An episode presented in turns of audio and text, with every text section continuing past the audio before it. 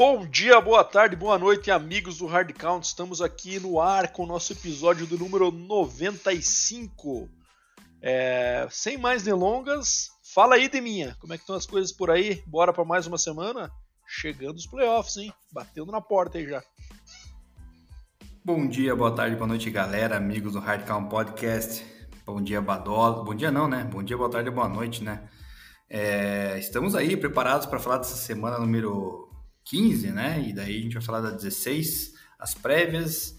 Muita coisa rolou, a semana foi espetacular, né, Bado? A gente vai destrinchar aí para os nossos ouvintes, vamos falar das lesões e tudo mais que vier pela frente.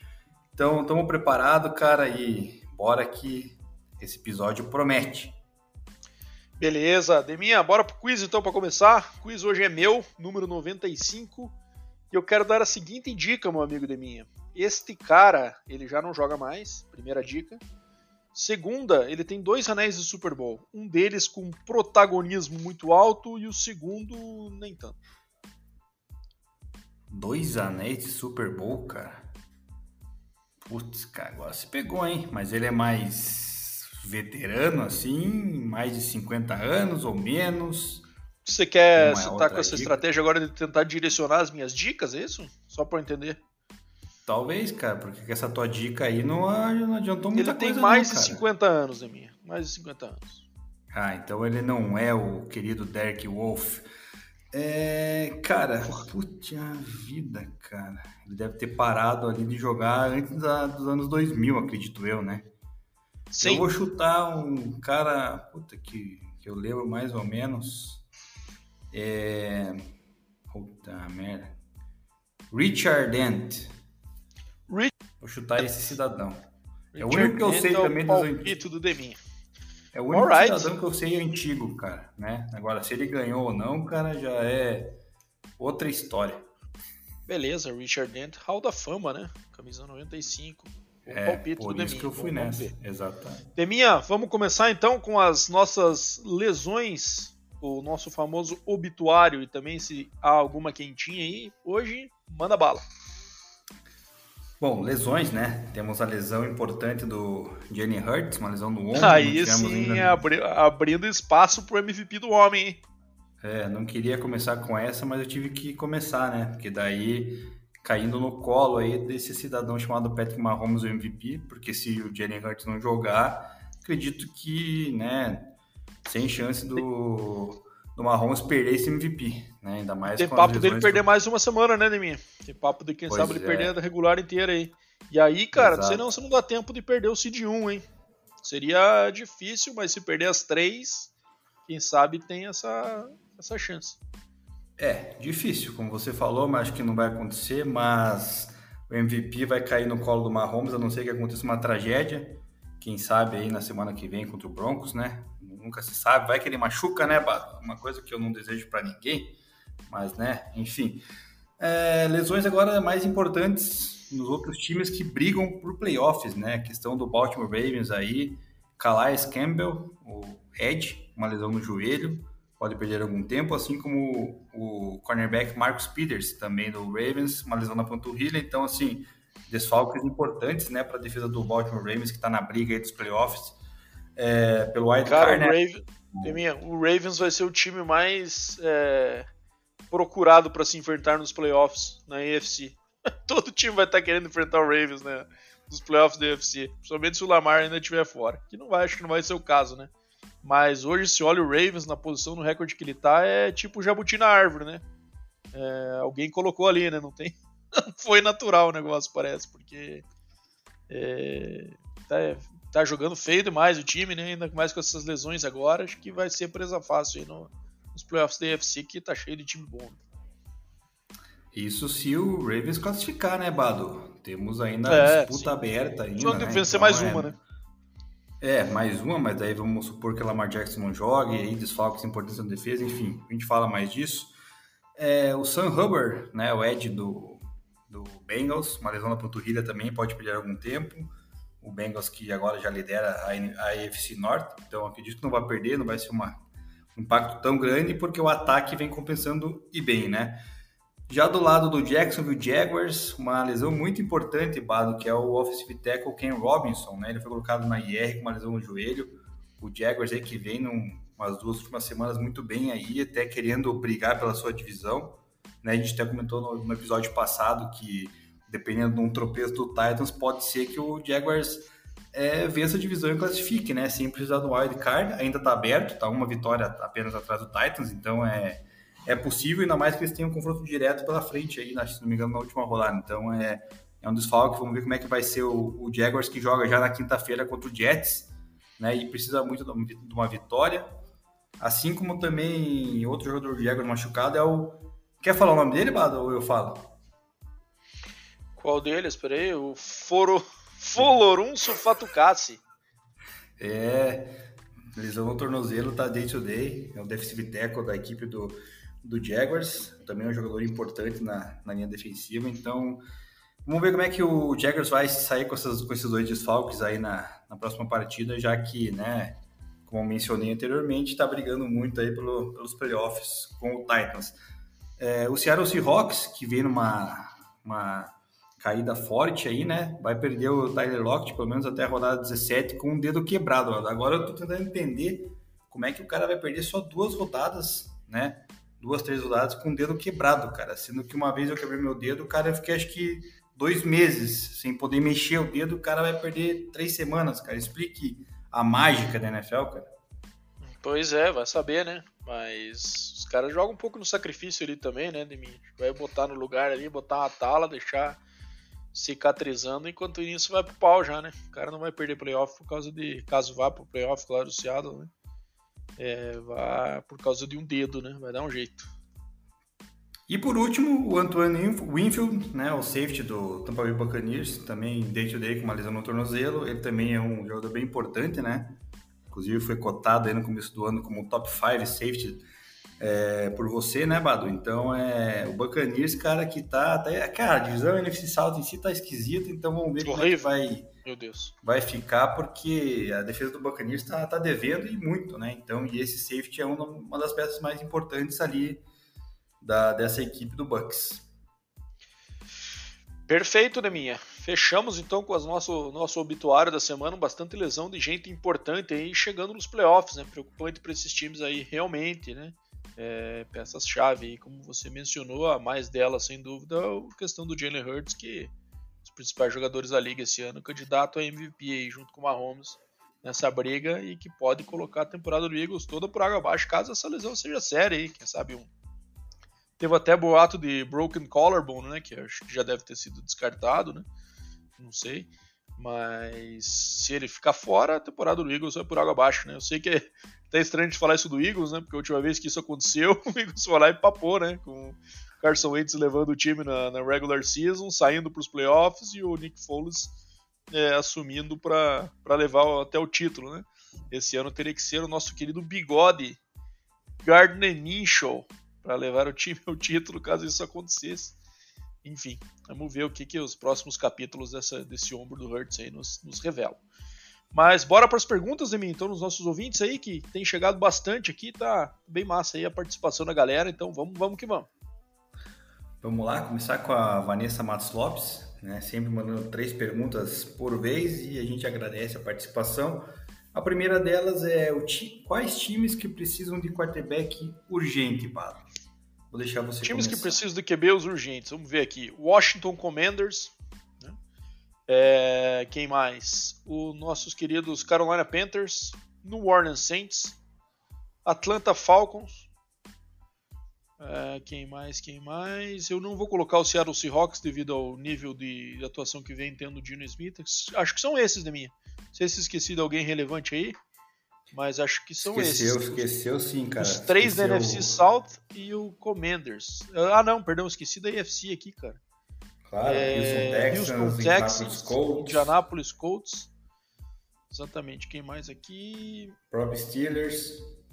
Quem sabe o Jets também, né? Nessa situação aí um pouco indefinida Jets. com Mike White, Zach Wilson. Bastante Patriots, gente de QB. O, o Patriots, o Patriots talvez, né? É, o Patriots deveria precisar, mas acho que eles vão insistir com o Mac Jones aí.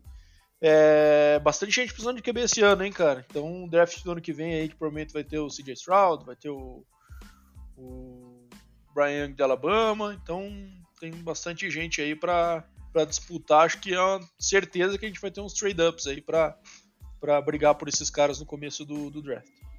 Eu concordo com todos os times que você citou aí, além de falar da FC que eu mencionei. Eu coloco mais dois times aí, cara. Para mim, o Seahawks precisa de quarterback, tanto é que o Seahawks está numa decadência aí bem forte agora. É, eu coloco também o Giants, cara. Apesar da campanha 8-5-1 do Giants atualmente, o Daniel Jones não dá para confiar, né? Já, já faz tempo que a gente não pode confiar no Daniel Jones. Cara, acho que o Giants aí, se tiver a chance e puder pegar um QB melhor, também colocaria. É, é, segunda... é assim, acho que ah. Você sabe a minha opinião sobre o Daniel Jones, né, Neminha? Sou longe de ser um fã dele, muito pelo contrário. Mas acho que tem a nossa opinião do que a gente acha que deveria ser, né? E o que eu acho que vai acontecer. Eu acho que eles vão insistir com o Daniel Jones ainda. Trouxeram um QB aí, um técnico que foi um guru importante pro Josh Allen, na expectativa de que ele consiga virar a carreira do Daniel Jones, assim como virou a carreira do Allen em relação ao primeiro ano que ele teve, né? Que foi um negócio bem feio, né? O primeiro ano de atuação do Josh Allen e depois virou no que virou, né? Eu não acho que vai acontecer a mesma coisa, mas acho que o Giants tem essa expectativa de que ele consiga, ao longo dos anos, ir, ir virando. Então, sei não se eu coloco o Giants nessa prateleira, apesar de eu achar que deveria, não sei se vai acontecer não. É, exatamente. Segunda pergunta da Vanessa é: qual foi o melhor lance da rodada, na sua opinião? Cara, teve difícil, vários, né? teve vários essas Cara, o, bom, o lance mais bizarro da rodada, né, foi a. Ah, Costa, não, esse foi o lance né? da rodada, mim.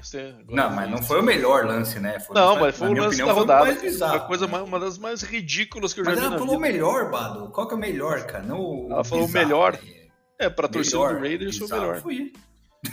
é, é, depende do ponto de vista, foi melhor para alguém, né? Mas para nós que acompanhamos aqui, é, foi bizarro, né? Cara, deixa eu lembrar, cara. Tivemos, tivemos várias viradas também nessa, nessa rodada, né, cara? Tem Agora, vários, pra mim cara. foi a, a corrida no overtime do querido Jarek McKinnon, né? Mas eu sou suspeito para falar, né, de mim.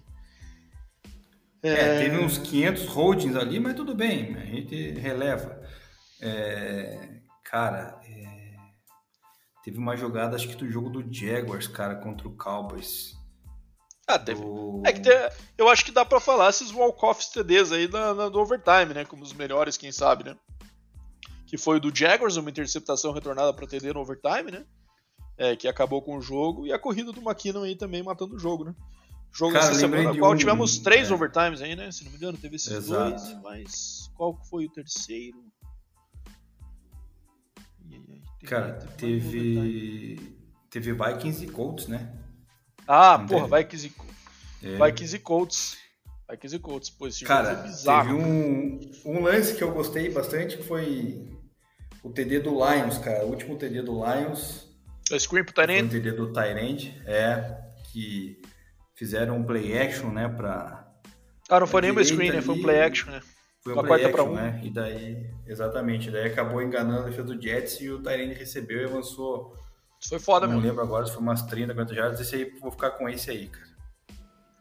Beleza. Terceira, terceira pergunta. É, foi a melhor semana da temporada? Pô, cara, cara arrisco dizer que sim, hein? Cara. Pô, pelas viradas e tudo mais, né? Não, a gente teve o maior comeback da história da NFL, né? Por si só, já poderia colocar essa semana no topo do ranking aí, né? Que foi o jogo entre Indianapolis e Minnesota, que o Minnesota voltou aí é, quebrando o recorde do, do comeback que era do Buffalo Bills, lá do Frank Reich na época ainda.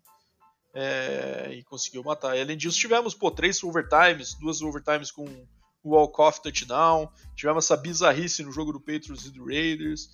Então não faltou, não faltou emoção nessa semana. E eu tô, tô eu compro essa ideia que foi a melhor semana da liga até o momento, do ano até o momento. Pois é, concordo com você, cara, teve várias coisas e dando um spoiler já sobre os palpitômetros, cara, foi a minha melhor semana também, cara. Eu Porra, errei quase gabaritou um palpite, cara. O Atlanta Só Falcons, Falcons me quebrou, cara. Porra, me quebrou, cara. Senão eu teria gabaritado essa semana, então... Primeira vez que alguém semana. gabaritaria? Seria a primeira, né, cara? Ninguém gabaritou. imagina se você comba esses 15 jogos de anemia. Quanto você não fazer a aposta? É, mas obviamente se eu combasse não ia dar, né? Eu ia errar tipo é 7, né? Isso então, aí. Enfim. Agora a pergunta do Edson Vieira Borges.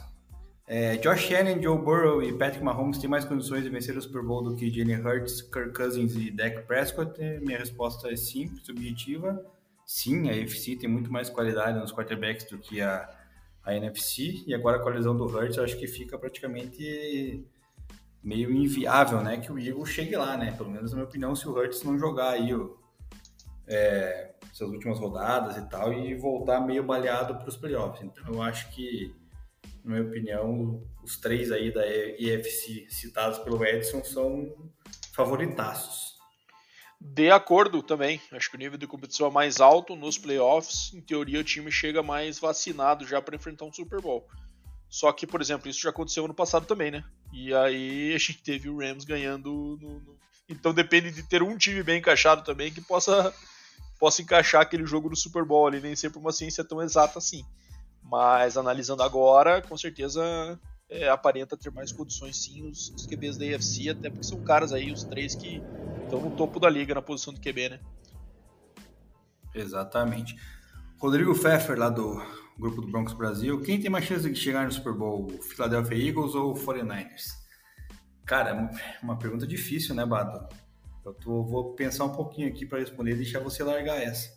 Cara, obviamente é um fator que depende da lesão do Hurts, né? Mas tirando esse fator, né, que é a, a, contusão dele, ele estando inteiro, eu acho que o Eagles tem mais chance do que o 49ers. Primeiro que tem um recorde melhor, jogaria todas as partidas em casa, e é um time que até agora não mostrou uma fórmula para que seja batido com facilidade, né? Apenas uma derrota aqui até o momento, né?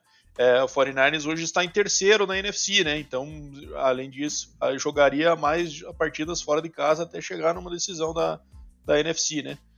Então isso para mim também pode ser um fator, além do fato de estar tá com QB que ainda, pô, tá uma sensação e tal, mas a hora que o bicho chega nos playoffs, os adversários são os melhores que ele vai poder enfrentar, né? E aí um jogo fora de casa, contra um adversário forte, às vezes em condições climáticas é, não favoráveis aí em relação ao que ele está acostumado, né? Certo que ele jogou em Iowa State, lá Iowa State é um frio da porra, mas mas agora tá jogando em São Francisco, né? Então um clima mais ameno. Então pode encarar uma situação também bem adversa aí, que ele vai ser exposto pela primeira vez na carreira, né, cara? Essa é a desvantagem de você jogar com um QB inexperiente. Você tem baita no potencial, mas também não sabe o que pode acontecer de, de errado rapidamente. Então por isso eu acho que o Eagles tem mais chance é, de chegar ao Super Bowl que o 49ers. E também a gente tem visto o histórico das equipes que têm classificado em primeiro aí nos últimos anos, é, tem conseguido chegar bastante nos, nos Super Bowls, né?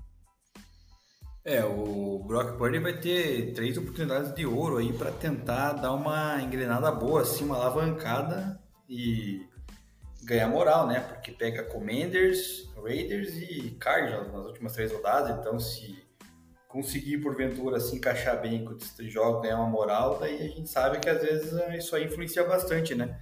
Então, mas concordo contigo que ainda no momento é o Philadelphia Eagles é o, é o favorito aí da, da NFC.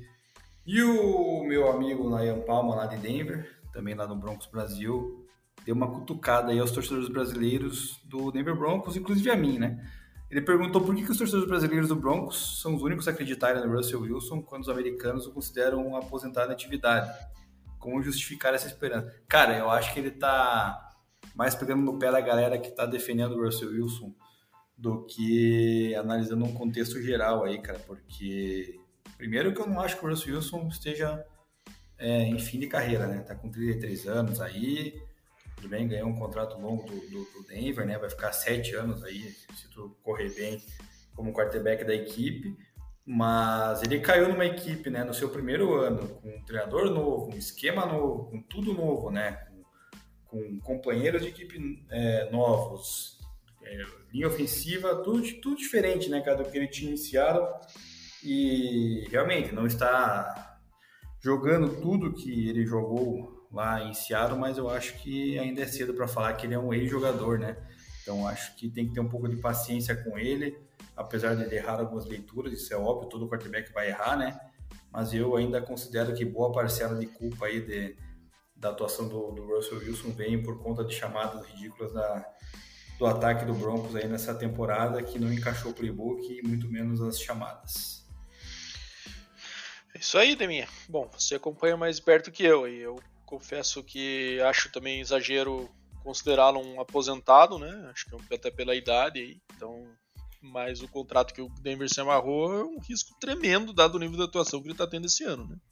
Acho que o pano não tem que ser passado com tanta frequência assim, como Deminha gosta de fazer e como parte da torcida do Broncos do, ainda acredita. Eu acho que tem que cobrar ele de forma mais forte, juntamente com o técnico, juntamente com os outros companheiros, porque tem parcela dele nisso aí também. Mas eu acho que com uma mudança de comando técnico, trazer alguém que coloque em prática um sistema mais familiar do que ele, que ele desempenhava no Seahawks, que também não foi muito bom nos últimos anos, né, cara, na questão de, de recorde, né? Estatisticamente ele conseguiu ir bem, mas o time não, né? Porque acho que havia uma falta de equilíbrio ali, principalmente no jogo corrido. Então, mas eu acho que ainda existe uma esperança, né? Não dá, não dá para colocar uma pá de cal em cima dele, até porque não dá para colocar uma pá de cal em cima dele com sete anos de contrato ainda, né? Então, vão ter que tentar de tudo que é jeito antes de desistir aí. Pode rodar quatro técnicos, eles vão continuar com ele aí até conseguir é, saber se o problema é ele ou, ou outras, outros fatores. Exato. Bom, acho que fechamos então, Nademinha, as perguntas da galera. Mais uma vez, muito obrigado a participação de todo mundo. Essa parte que é uma das minhas preferidas do episódio, que é responder as perguntas de geral aí. Bora começar com os jogos então, Neminha. Começando pela quinta-feira, Brock Purdy visitando um ambiente que é considerado bastante hostil aí, né? Que é o. Agora não sei como é que é o nome, mas era o CenturyLink Field, né? É o estádio lá do Seahawks que. que que é tido como o estádio mais alto, né, na questão do volume da torcida, né, volume de, do som da torcida, e aliado aí às vezes um clima um pouco ruim também, né, muito frio às vezes em Seattle, bem no, bem no noroeste dos Estados Unidos ali, né, o clima é pesado ali, né, minha, quase divisa com o, com o Canadá ali próximo de Vancouver, então foi um desafio bom aí para o nosso querido Brock Purdy, enfrentando um time que também tem tido um desempenho legal, mas que nas últimas semanas vem caindo de, de produção aí, né? Já que estava bem posicionado contra playoffs, agora já está com recorde de 50% 7-7 e já se colocou fora da playoff picture no momento. Deixa eu só confirmar se não estou falando uma asneira aqui. Mas acho que é isto. Acho que na playoff picture da NFC, o Seahawks é... não está mais, exatamente. O Seahawks está uma posição abaixo, está em oitavo hoje na, no bubble ali da, da entrada nos playoffs. Mas mesmo assim, passou, foi lá. Né? Oi? O Lions passou, Quem? né? Não, não, não. Estão os times da. Estão os times da NFC East ainda. Ah, o, Com... O- ah, é, o Commanders tem um empate, né? Tá o. Tá o Commanders da 761. Não, tá Isso, certo, é tá o o- Commanders, cara.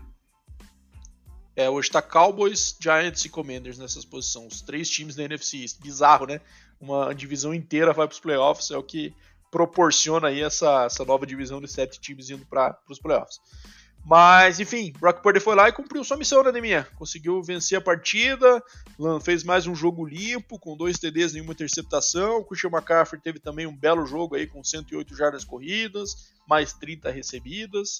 É, Enfim, e o, e o quem apareceu novamente, depois de um longo inverno aí, né, cara, que não vem tido uma temporada como a gente tá acostumado a ver dele nos primeiros anos de carreira, o George Kittle, que meteu 4 para 93 e 2 TDs.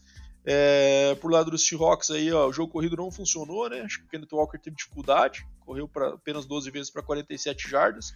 E o Dino lançou bastante vezes, mas acabou não, não refletindo essa produção em pontos no placar, né?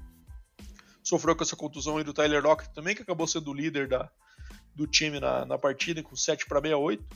Mas enfim, acho que a vitória era esperada, né? Era a dúvida se por acaso o ambiente ia, ia, ia confundir um pouco a cabeça e atrapalhar um pouco o desempenho do Brock Purdy, mas cara, ele vem se mostrando muito sereno e um cara com muito poise, né? Isso que tem chamado a atenção aí. É, eu confesso que acompanhei ele bastante no college, né? Como falei, jogava na, na conferência Texas Tech. E ele sempre demonstrava muito por isso. É um cara que não solta a bola boba, né? Ele, ele procura sempre a, a bola correta, ele não força muito a jogada e ele tem mobilidade. Ele não é um cara rápido, obviamente, mas ele tem mobilidade para sair do pocket, para conseguir buscar espaço. Então é um cara que geralmente consegue comprar tempo para soltar a bola certa.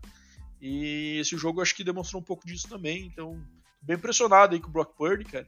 E vamos ver, cara, se a gente tá vendo aí uma, uma história nova sendo criada na NFL aí de um mais um talento jovem surgindo aí de onde pouco se esperava, né?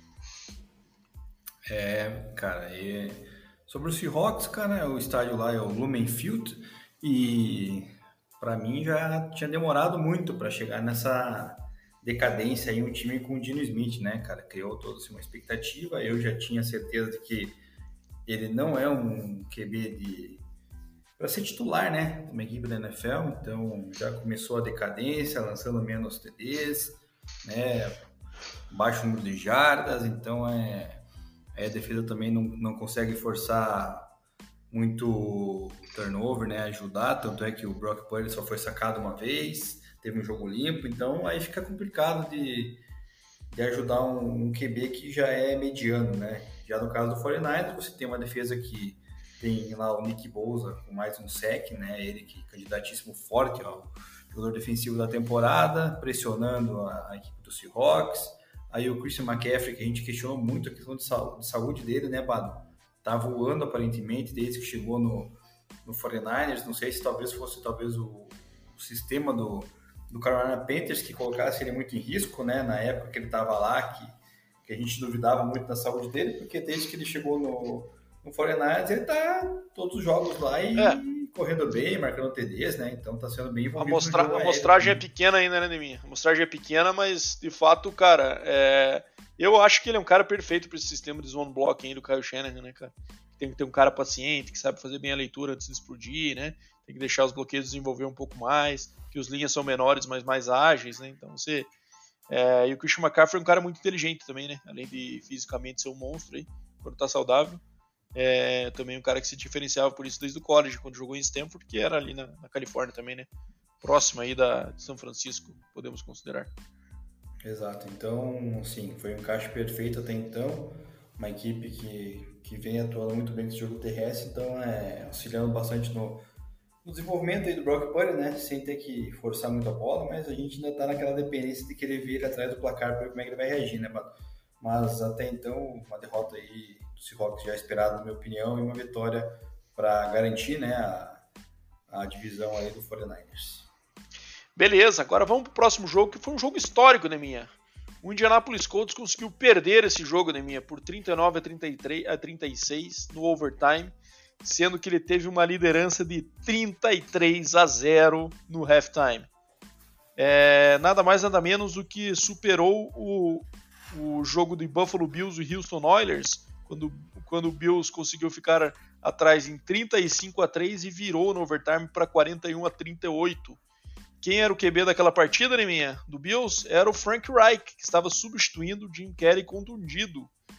É, até ironia, né? Frank Reich, que era o treinador do Colts e que agora que foi substituído por, por Jeff Saturday, que acabou quebrando a sua marca e sendo derrotado por uma diferença não de 32, como foi a, o comeback de Frank Reich pelo Bills, mas por 33 pontos, que é essa situação aí que aconteceu. Jogo totalmente bizarro, né, minha primeiro pelo Colts conseguir abrir essa vantagem, né? Porque é um time aí que totalmente inconsistente e teve um primeiro tempo dos sonhos ali, né, com é, retorno de punch bloqueado, depois o Matt Ryan lançando aí para um TD, e teve mais um retorno de interceptação. Então, assim, muitos field goals, né? Quatro field goals, dois TDs defensivos, né?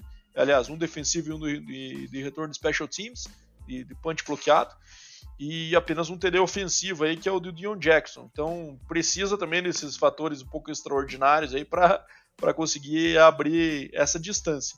Aí no segundo tempo, o Vikings que a gente tem conhecido esse ano voltou à tona, né? E começou a voltar. 33 a 7, 36 a 7, 36 a 14, 36 a 21. O quarto quarto foi um show de horrores aí por parte do, do Colts, né? Não conseguia converter mais nada. É, o Vikings ainda não aproveitou todos os drives que teve, né? Teve alguns drives que falharam ainda.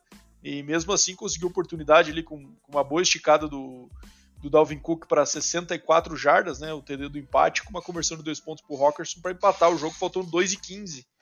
É, e aí no overtime, algumas trocas de posses, então o, o Vikings conseguiu com o field goal de 40 0 do Greg Joseph consolidar essa vitória histórica, é, que, cara, mostra que se o Jeff Saturday for escolhido para ficar no ano que vem, é, tem mais fatores do que o desempenho desse ano, né? Porque nada que ele fez até agora foi muito impressionante a ponto de justificar a sua permanência para o ano que vem, né? Certo que herdou um, um elenco do outro treinador, é, o sistema teria que trocar aí com o avião, trocar o pneu do avião com ele voando, né? Um troço meio difícil de fazer também.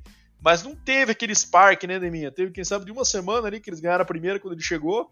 E se ele tem alguma justificativa, é a galera sobrevivendo dessa primeira semana até agora, né?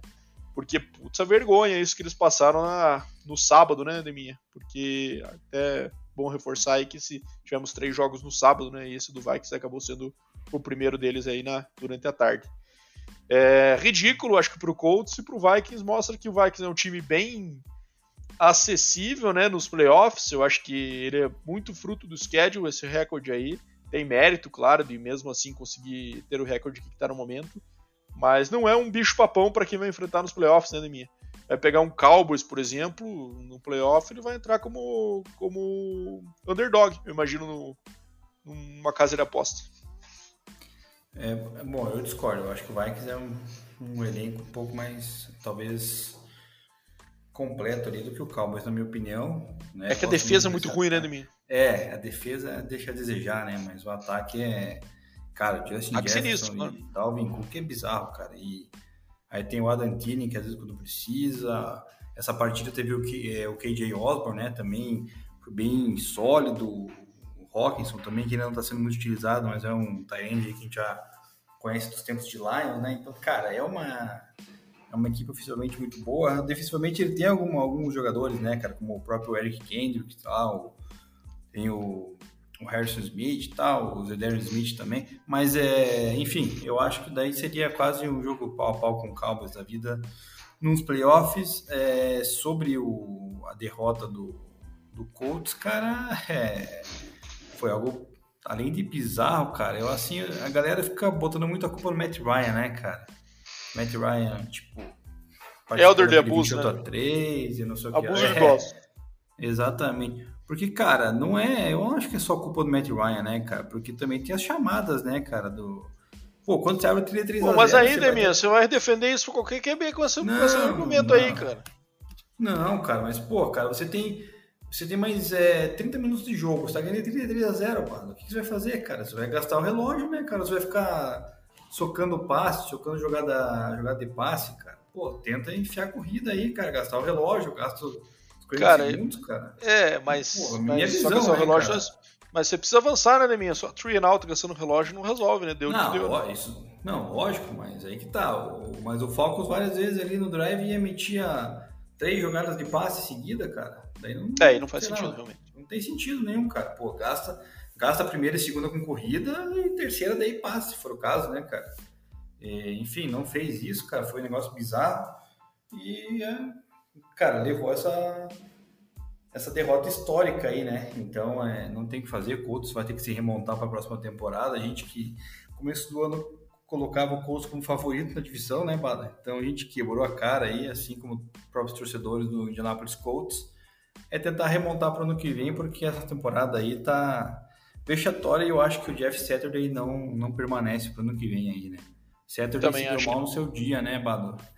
Fazendo aquela é, piada, né? Os caras estavam falando no primeiro tempo, né? Por isso que ele se chama Jeff Saturday, porque precisa jogar no sábado para acontecer isso aí. Depois deu no que deu e virou essa vergonheira aí. Mas enfim. E daí tem uma dupla de linha... tentar esquecer para sempre e não vai conseguir, porque vai estar sempre essa marca agora do pior comeback da história da NFL. E daí tem uma dupla ali na linha ofensiva ali que o sobrenome é French Fries, também não, não dá certo, não ajuda, né, cara? Né? É, é complicado. Isso aí. Bom, bora pra AFC North agora, Deminha. Baltimore Ravens perdendo em Cleveland para o Browns por 13 a 3 um jogo que a gente até pode passar mais rápido, já que foi um jogo bem chato, né? É, pouquíssima produção ofensiva por parte do Ravens, então nem se fala, apenas 3 pontos aí, 126 jardas aéreas e 198 corridas. É, Tyler Huntley acho que vem, ao meu ver, teve uma, uma caída em relação ao nível que ele mostrou no ano passado, né? Que ele até mostrou certa promessa na ausência do Lamar. E esse ano o negócio não está indo pro lado dele, não. E o Deshaun Watson, apesar de bastante tímido ainda, parece que está jogando um pouquinho melhor a cada semana que, que passa aí, né, Deminha?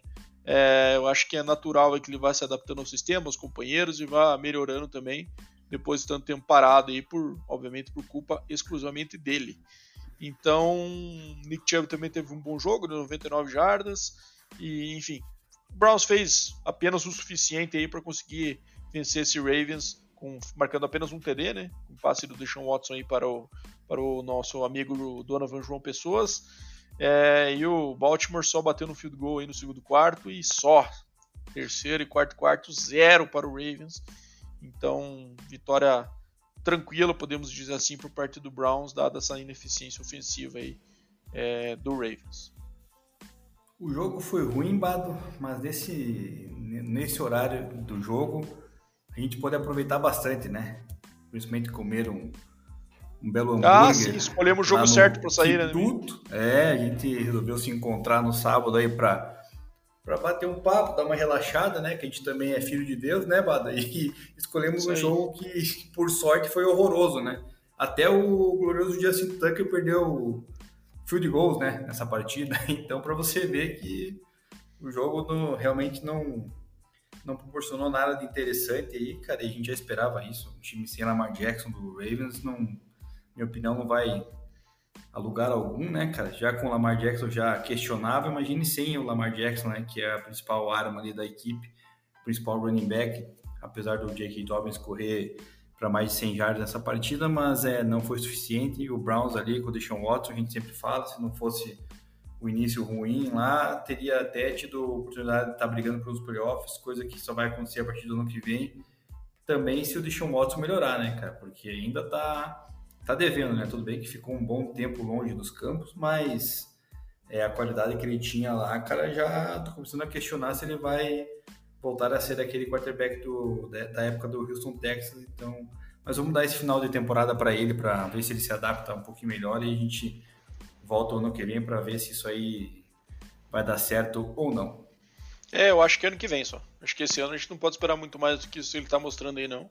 Ano que vem, com off-season completa e, enfim acho que aí as chances são maiores a gente voltar a ver aquele cara do Houston, que mesmo quando o Houston teve temporadas horríveis, teve números excelentes, né?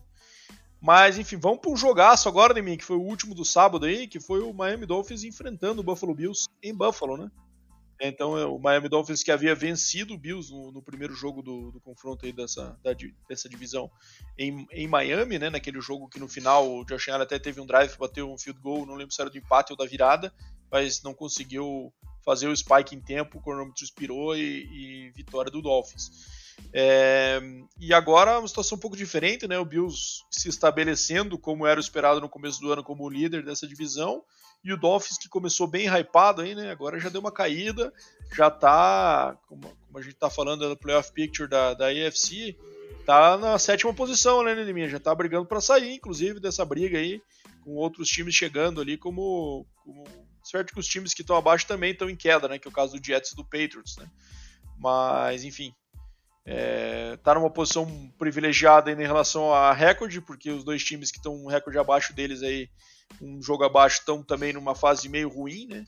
Mas, enfim, o Dolphins precisa voltar, pelo menos ter mais duas dessas três vitórias aí para garantir a sua posição boa e que a gente esperava, né? Quando a gente teve essa primeira metade da, da temporada que eles foram super bem. É, os níveis dos adversários melhoraram, claro, na segunda metade. Mas, enfim, Dolphins perdendo para o, para o Bills por 32 a 29 num jogo monstro aí do Josh Allen, né? Com 4 TDs. É, lançados aí para o Dawson Knox, para o Quintin Morris, para o Nahin Hines e para James Cook.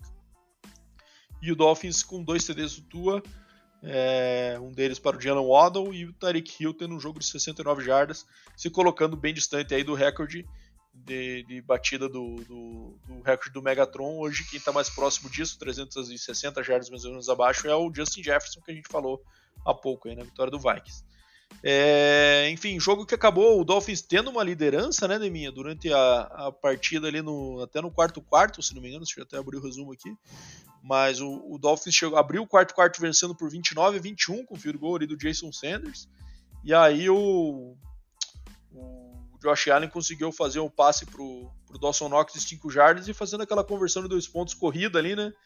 Em que ele pulou por cima e encostou só o pontinho da bola na linha, um lance até bem revisado, porque foi bem na risca mesmo, e acabou empatando a, a partida, e aí no final, com, com, field, com o cronômetro zerado, field goal do Tyler Bass, vitória do Bills, como era esperado, mas quem sabe não com tanto sofrimento, né, Deminha? Já que o jogo foi na neve, condição mais favorável para Buffalo do que, do que mora em South Beach, né, Nemi? Então acabou surpreendendo um pouco por isso, apesar do Dolphins ter um bom time, é, batalhou bem, mas acabou perdendo aí como, como se esperava. É, exatamente. O Buffalo, Buffalo Bills é um time mais forte que o Dolphins, né? No contexto geral aí, jogando no frio então nem se fala. Até pararam o jogo, né, Bado? Estavam jogando bolas de neve no campo lá na, na endzone e tal. Ali a arbitragem parou, falando que ameaçou punir o Buffalo caso não parassem dos torcedores jogar neve no campo. Pô, deixa a galera de se divertir, pô. Neve não vai machucar ninguém, né, cara? E será que dá tempo do Josh Allen aí brigar pelo MVP, Bado? O que você acha, cara? Cara, acho que até dá, né? Tá, esse de um tá aí, cinco mas, cara... Tá cinco, cinco TDs atrás do Mahomes, né? Deixa eu ver aqui, cara, mas ele tá é, com tá cinco lançados, eu não sei quantos corridos ele tem. Tem seis. Ele tem 36 no total, então o Mahomes tem 38. É, tá na discussão, sim. Agora com o Hurt saindo de, de figuras, quem sabe a disputa passa a ser essa. Cid 1, né? Também tem meus é, Cid 1 até agora ficam cuidando da bola, hein? não sei. Tem um pouco menos de jardas, na verdade, passadas, mas corrida tem infinitas a mais, né?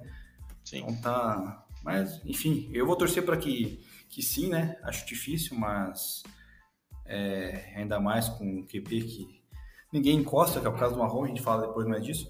E, cara, o, o Bills, cara, bom, tá. Garantiu basicamente ali a divisão, né, cara? Chegou a não tem mais Sim. chance do, do Miami encostar lá, então é, o Miami está nessa decadência aí é, nas últimas semanas, acho que engatou a terceira derrota seguida, né, se não me falha a memória, então é, o Bills tem armas interessantes, como o caso do Dawson Knox, Stephon Diggs, é, o próprio Cole Beasley, né, pegou uma bolinha só, mas, cara, é um cara que já conhece o sistema e é aquele cara que se precisar, no momento de desespero, ele vai estar tá lá para garantir umas jardinhas, né, cara, a gente todo mundo criticou muito o Cole né, com a questão da, da época do Covid e tudo mais, né, por não tomar vacina, ser anti-vax e tal, mas, cara, ele jogando, ele tem o seu papel, às vezes, fundamental aí para uma equipe que quer é, buscar o título do Super Bowl, que é o caso do Bills aí, que tá batendo na porta aí já algumas temporadas chegando, então, quem sabe, né, não, não ajude a defesa aí, apesar de estar tá sem o Von Miller que está fora da temporada, também é uma defesa que liderada pelo Matt Milano, um inside linebacker muito bom na NFL, quem sabe top 5 aí da posição, então é, é bem forte, então já se credencia aí a, a manter, né, essa seed número 1 um, que a gente mencionou semana passada, continua mencionando igual, só vai talvez perder essa seed 1 se porventura no jogo contra o Bengals, né, o Bills vier a perder, senão ele vai garantir a seed número 1. Um.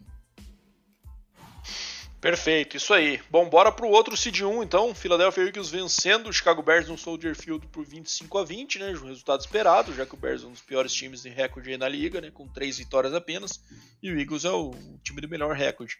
Mas acabou tendo mais problemas do que se esperava o Hurts, né? Lançando duas interceptações aí, mas daí compensou correndo para três TDs, né?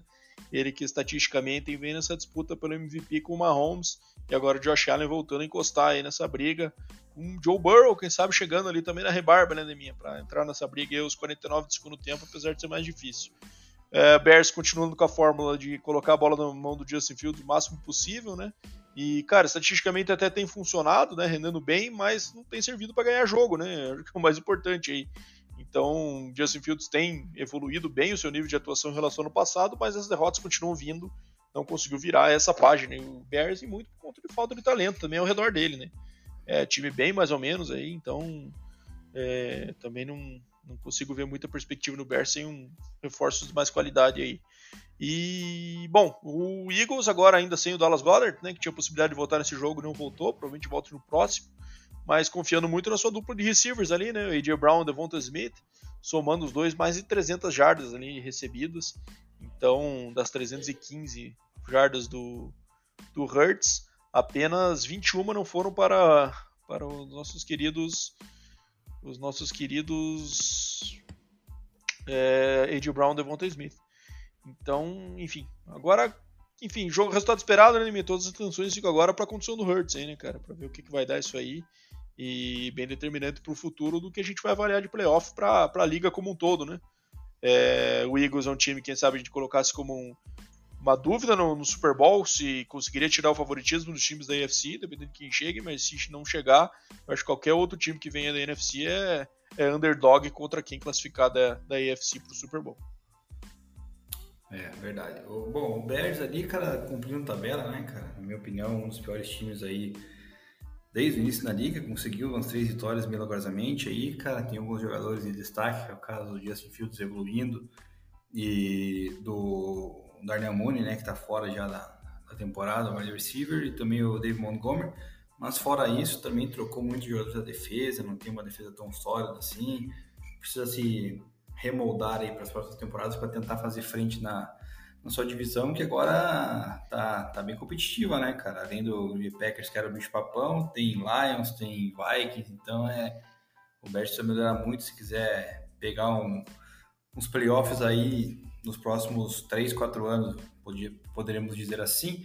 Philadelphia Eagles, cara, vai sentir bastante se o Jalen Hurts não jogar, cara, apesar das duas picks ali que ele lançou bem no início da partida, inclusive, né? É, conseguiu até levar o time à, virada do, do, placar e conduziu o time a, essa vitória importante, né, para manter o 13 1, a seed número 1, é, que define aí jogar os, as partidas de playoffs em casa, né? acho que mais uma vitória já garante é, essa seed número 1, então é mas tem que cuidar um pouquinho mais, né, cara? Não pode sair se arriscando tanto um jogo corrido aí, porque a gente sabe que o bicho pega, né, cara? Então, é, eu acho que se ele não tiver 100% na próxima rodada, é melhor poupar agora aí e guardar para os playoffs do que você colocar e arriscar tudo aí a sua temporada. Ah, com né? certeza, então, com certeza. Vamos ver como é que vai ser. Ainda mais que tem wide receivers fantásticos, né? O caso de AJ Brown e Devon Smith, né? Fora o jogo corrido que produz bastante no revisamento com Miles Sanders, Kenneth Gammel.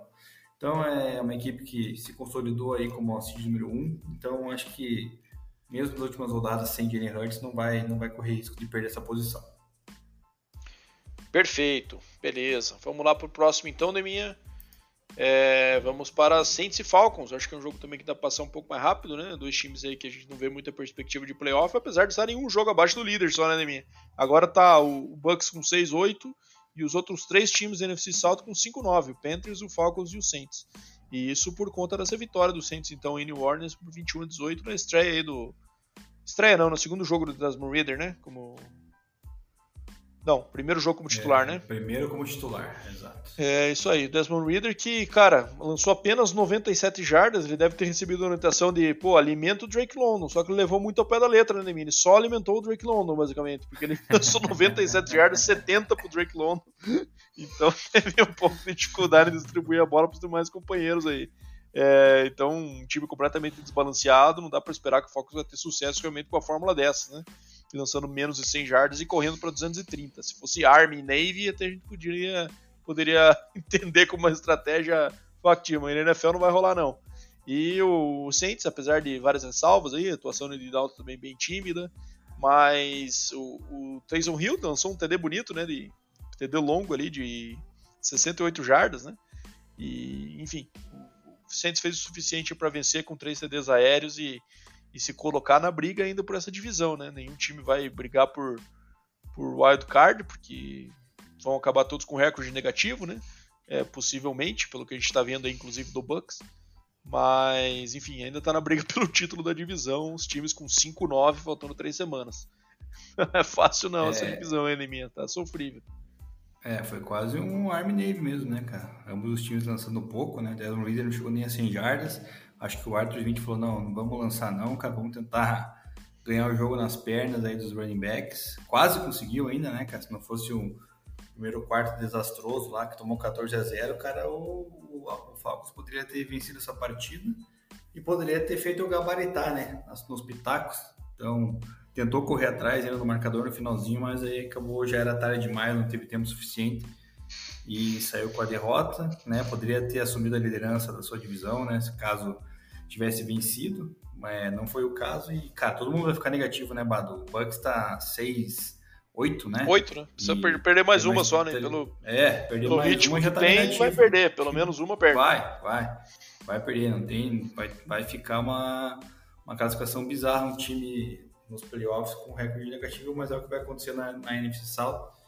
É, todos os times aí, né, cara, estão bem ruins, né, para falar a verdade, nessa divisão. O Bucks é o melhor porque tem o Gold, mas esse ano não está desenvolvendo muito bem, então é complicado. O Saints ali, cara, ele tem esses momentos, né, cara, de buscar uma vitória para se empolgar, mas na outra semana ele vai lá, vai aprontar, vai perder de 30 a 0, sei lá, e não vai para lugar nenhum. Então acho que essa é, divisão é, ainda e, fica com o Bucks. E tem aquela injustiça, né, minha, do time mesmo chegar com recorde negativo, é mandar o primeiro jogo dos playoffs em casa por ser campeão de divisão, né? Então vai pegar ah, um sim. time lá com recorde de, quem sabe, 10 vitórias, contra um time que tem 7 vitórias, e vai 6, 7 vitórias, e vai mesmo assim vai, vai mandar o jogo, né? Mas enfim, coisas da regra aí que já estão estabelecidas há muito tempo. Bom, bora pro jogo aí que a sensação continua aí, mim. O Lions tá com tudo chegando para beliscar esse wild card, hein? 20 a 17 sobre o New York Jets em Nova York. Né, o jogo aí que o Zach Wilson jogou, o Zach Wilson até teve uma, atuação melhor do que a gente estava acostumado a ver, né, lançando mais de 300 jardas e dois TDs, mas também lançou uma interceptação e no final acabou não conseguindo trazer o time para para frente do placar novamente depois que o Lions tomou essa liderança aí com aquele TD do, do Tyrande que você mencionou né, Deminha, que foi um belo de um TD aí ao final. É, o Lions que teve dois TDs na partida, né, um deles de retorno, né, do nosso querido Calif Raymond, e 47 jardas no retorno de punch, né, que hoje em dia é bem raro da gente ver. É, o Jets acabou empatando o jogo no segundo quarto em 10 a 10 né, é, Detroit abriu 13 a 10 no, no, terceiro quarto e aí os dois times trocaram TDs no último quarto, fechando em 20 a 17 a partida.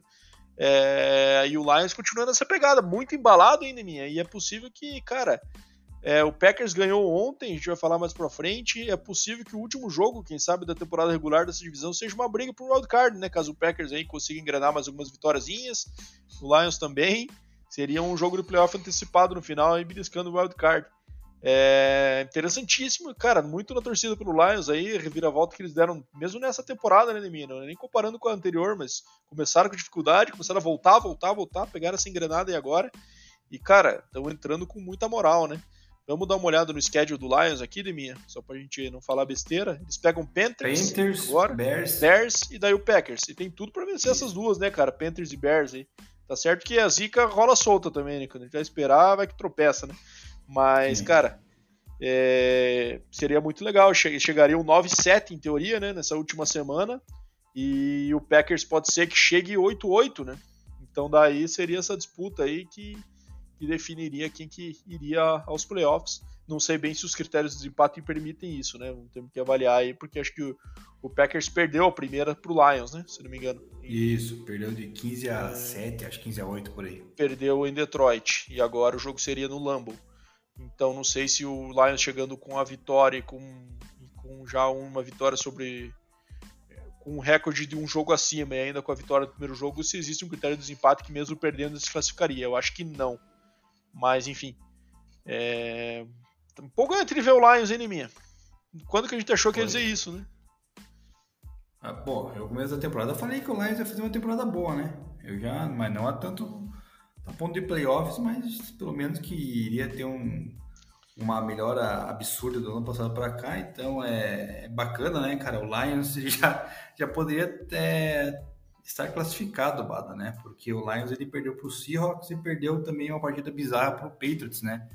perdeu de 29 é. a 0. E perdeu no Senão... Thanksgiving pro Bills ali, tendo a vitória até o finalzinho. Né, é, né, mas essa aí era mais difícil. Ainda, é, mas essa você considerava derrota já, né? Porque quando você pega um Lions e Bills, já sim, sim, sim, espera que o Bills vai vencer, né? Mas, cara, é, a tabela agora do Lions, tirando o Packers na última rodada, é mais acessível. Ganhar os dois jogos, o Packers tem Dolphins aí pela frente, tem tem o próprio Lions e acho que, se não me engano, tem mais um time que é meio cascudo aí, cara para enfrentar na, na, penúltima rodada é o Vikings, né? Que é o líder da, da divisão. Então é meio esquisito pro Packers. Aí talvez o Packers não chegue nem a disputar essa vaga direta com o Lions aí na última rodada.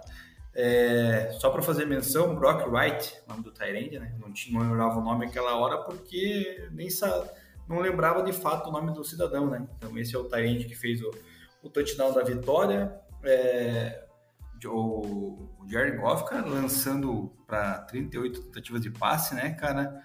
É muito confiável o Amon Hassan Brown, né, no, no, jogo aéreo, tem essa peça importantíssima, cara. Tem o jogo corrido que está dividindo ali entre Daniel Swift e Jamal Williams ali.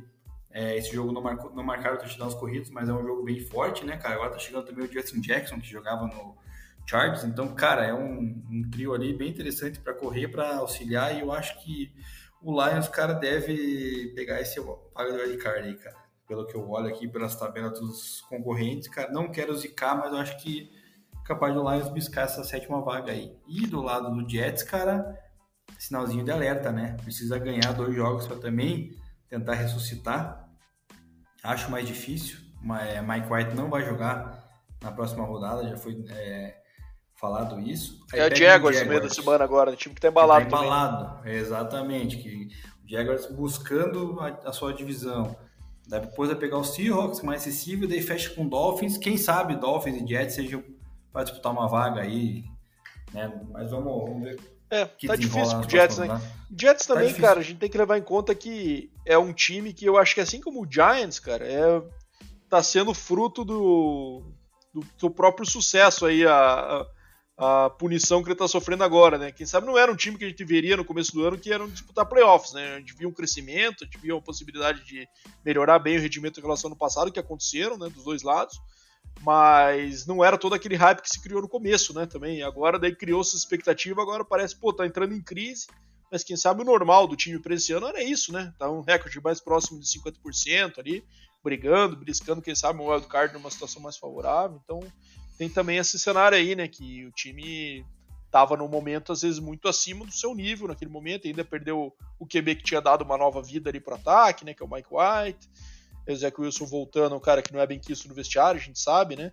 É, pelas amostras que os companheiros fizeram questão de dar quando ele foi pro banco, né? Então, é, vários fatores aí que estão atrapalhando o Jets nessa segunda metade e que vão é, podem ser que tirem dos playoffs e também eu acho que não é nenhuma é algo desesperador o Jets ficar do playoffs, fora dos playoffs nesse ano. Acho que é uma boa preparação já para 2023. Exatamente. Bom, bora para um jogo também que eu imagino que pouca gente tenha assistido, que é a vitória do Pittsburgh Steelers, que, cara, ainda a esperança continua, né, minha? Da, do recorde positivo do Mike Tomlin. 24 a 16 sobre o Carolina Panthers. Steelers agora está com 6-8, com três jogos a disputar, né? É, teria que ganhar os três aí para manter o recorde positivo, né? Situação meio difícil, já que, o, que os Steelers têm é, um time bem mais fraco em relação aos anos anteriores. Mas pega Raiders, Ravens e Browns. Deu jogos de divisão, né? E o Raiders aí que, que vem de uma vitória que a gente vai falar aqui é, esquisita. E o Carolina Panthers, que, cara, tinha condição de ganhando esse jogo em casa, tá com o mesmo recorde do Bucks na divisão, né? Mas acabou perdendo três três corridos aí dos Steelers com o Nadir Harris, com o Jalen Warren e com o próprio Mitch Trubisky, né, que jogou aí no lugar do Kenny Pickett machucado, é, com, com concussão ainda, né? É, enfim, e eu acho que, cara, Steelers tendo uma boa, uma boa bagagem para os anos que vem, né? Uma, acho que uma campanha melhor do que se esperava diante desse, desse cenário de troca de QB, né? Um QB Hall da Fama aí provavelmente saindo, né? Então, uma situação um pouco difícil de, de contornar, mas o Mike Tomlin, como excelente técnico que é, tem conseguido extrair aí o melhor desse time. É, apesar de ter vencido, obviamente, a maioria dessas seis vitórias foram adversários bem fracos, né? É, exceção do Bengals lá na, na, primeira semana, né? Que teve uma vitória bem cachapante, né? Depois disso, a vitória contra times mais fracos, mas estão é, aí. É, e o Panthers, cara, sinceramente, se esse time for para os playoffs, seria uma, uma afronta à qualidade da, dessa, da NFL, né, cara, nessa divisão aí. Não dá pra gente ter um time desse nível aí, com Sam Darnold, com pouquíssimas peças indo pra playoff. Mas, NFC South do jeito que tá, vale tudo. Cara, a soma de jardas do jogo terrestre do Carolina foram, foram 21 jardas, cara. Isso aí não existe, cara. Os caras, tipo. Meu Deus, cara, não dá nem pra explicar. É, os Steelers, cara, se ganhar as três aí acabar com o recorde positivo, ainda pode pegar playoffs, cara, por incrível que pareça, né? Se o Raiders aí, o Raiders não, perdão, o Ravens tropeçar na próxima partida, que é contra o Falcons, cara, ele pega Steelers, né, que seria um confronto direto, e depois pega o Bengals, né? Então, cara, imagine o Ravens, cara, perdendo a vaga pro, pro Steelers, cara, que tem aí na, nas últimas rodadas ali tirando o próprio confronto direto, pega o Browns e o, e o Raiders, né? Então, cara, seria um negócio. Cara, aí sim, cara, se acontece uma coisa dessa, o cara tem que botar uma estátua do Mike Tomlin, que eu já tô cobrando faz tempo, né? Teria que colocar a estátua, tipo, no dia seguinte a vaga, né? Porque o cara ia tirar leite de pedra, literalmente. É... Ainda mais com o Mitch Trubisky, né? Tem mais essa.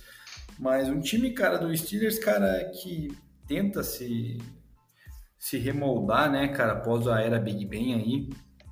A gente sabe que tem alguns times que estão com dificuldades até hoje de encontrar um quarterback quando sai um cara é, de nome, né? Como é o caso do próprio Patriots quando saiu o Brady, o próprio Broncos quando saiu o Manning, né? O próprio Giants até quando saiu o Eli, né? Que o Eli, ou não questionado, mas ainda era um cara que produzia bem. Toda, toda a temporada estava em playoffs e tudo mais. Agora o Steelers com o Big Ben. Então, cara, a gente sabe que os times passam por esse processo de, de adaptação para o novo QB, complicado, mas o Mike Tomlin aí aparentemente cada tirando aí de pedra. Então vamos ver como é que desenrola esse final de temporada. E o Panthers, cara, cara, é tristeza, né, cara? O único salvador da pátria lá é o DJ Moore, né, cara? Mas ele sozinho também não, não faz chover, né? É isso aí. Bom, bora pro jogaço agora, Deminha. Um dos melhores jogos da semana aí, que foi a vitória do Jacksonville Jaguars, bastante embalado, né? É, vencendo aí o Dallas Cowboys, cara, um dos melhores times aí na NFC, na minha opinião, né? Mas que tem demonstrado uma certa inconsistência nas duas últimas semanas, né? Perdendo essa por Jaguars por 40 a 34 mas, e, e, anteriormente tendo aquele sofrimento contra o Houston Texas, né? Se bem que o Chiefs também sofreu com o Texas essa semana, vamos falar um pouquinho mais pra frente. Mas o Jaguars vem de duas vitórias, cara, fica aquela expectativa, né, cara? O time do Titans horrível do jeito que tá, é chato de assistir. A gente tendo a oportunidade de, quem sabe, ver o Trevor Lawrence pela primeira vez nos playoffs, né? Acho que quem não é torcedor do Titans tá torcendo por isso acontecer, né, cara? A gente conseguir ver pelo menos um jogo interessante aí. É, o Jaguars roubando essa divisão do Titans, um jogo em casa de playoffs com o Trevor Lawrence no comando seria algo legal aí pro, pro cara ganhar a casca, né? E começando a ver. É, jogo que foi dominado pelo Cowboys aí no seu começo, né? Abriu 21 a 7 no halftime, depois 24 a, é, 24 a 10 no terceiro quarto. E aí começou o comeback do Jacksonville, né? Como a gente já viu aí na, nas semanas anteriores contra, é, contra o próprio Titans, né? No, não, perdão, contra a vitória contra o Ravens no final, né? Que eles conseguiram ali uma, uma marchada no final e, e um TD de, de passe ali do, do Trevor Lawrence. Começou a voltar, levou, conseguiu levar o jogo para overtime com o field no final, né? Trevor Lawrence lançou quatro TDs nessa partida.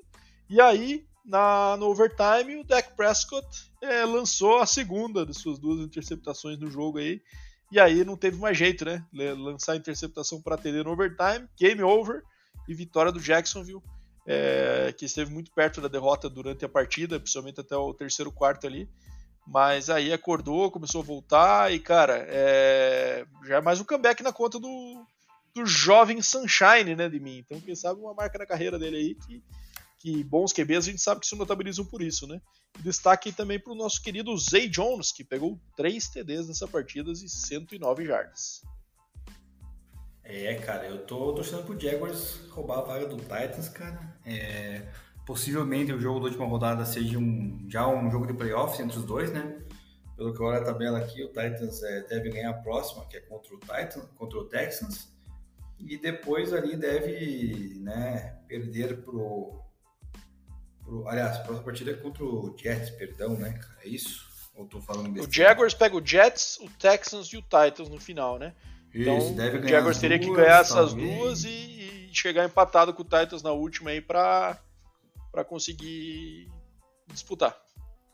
Isso, o Titans ganharia do Texas na próxima rodada e depois perderia pro Cowboys, né, na, analisando as equipes por equipes, chegariam as duas com 8-8 brigando pela vaga lá, né? Então, vamos ver, cara. Tô torcendo pro Jaguars, cara, mostrando um poder de reação muito, muito grande, né, cara?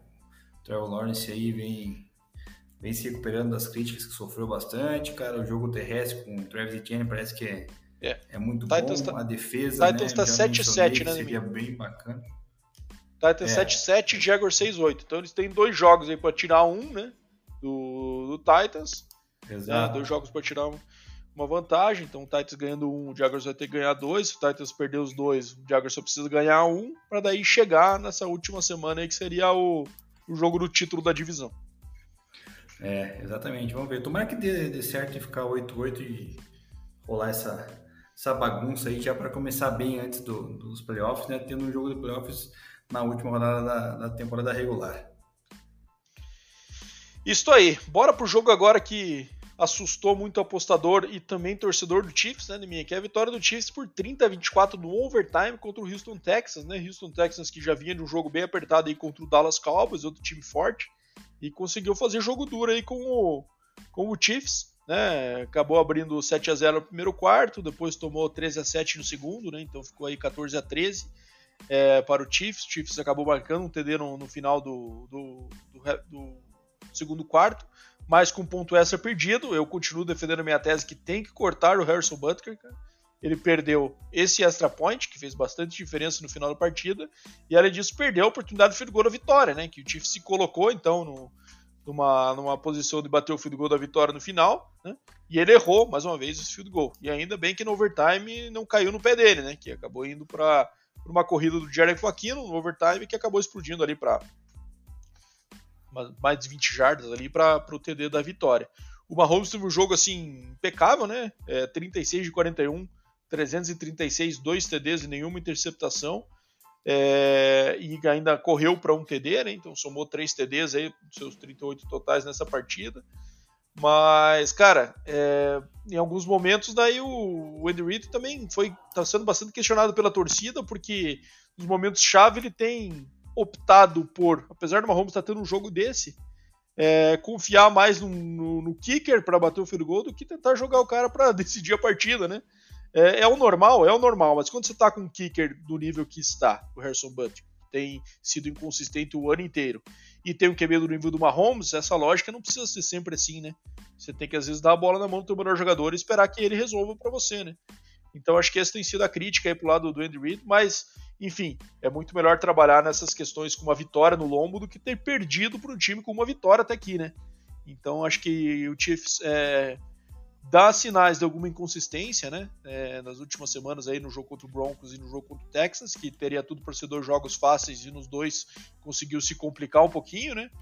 E, e vamos ver, porque se chegar assim para jogar nesse nível contra os times mais fortes, né, para os quais ele já perdeu esse ano na, na liga, perdeu, lembrando o Chiefs em três derrotas, uma para o Colts, num jogo que foi ridículo, é, de erros próprios, né, de faltas e de estupidez, e depois perdeu para o Bills e perdeu para o Bengals, né, então dois times fortes aí que ele enfrentou no calendário acabou perdendo, né, então e agora tem demonstrado um pouco de inconsistência, isso tem me, me preocupado um pouco, mas enfim, Mahomes segue na sua temporada é, estatisticamente é a melhor da liga, né?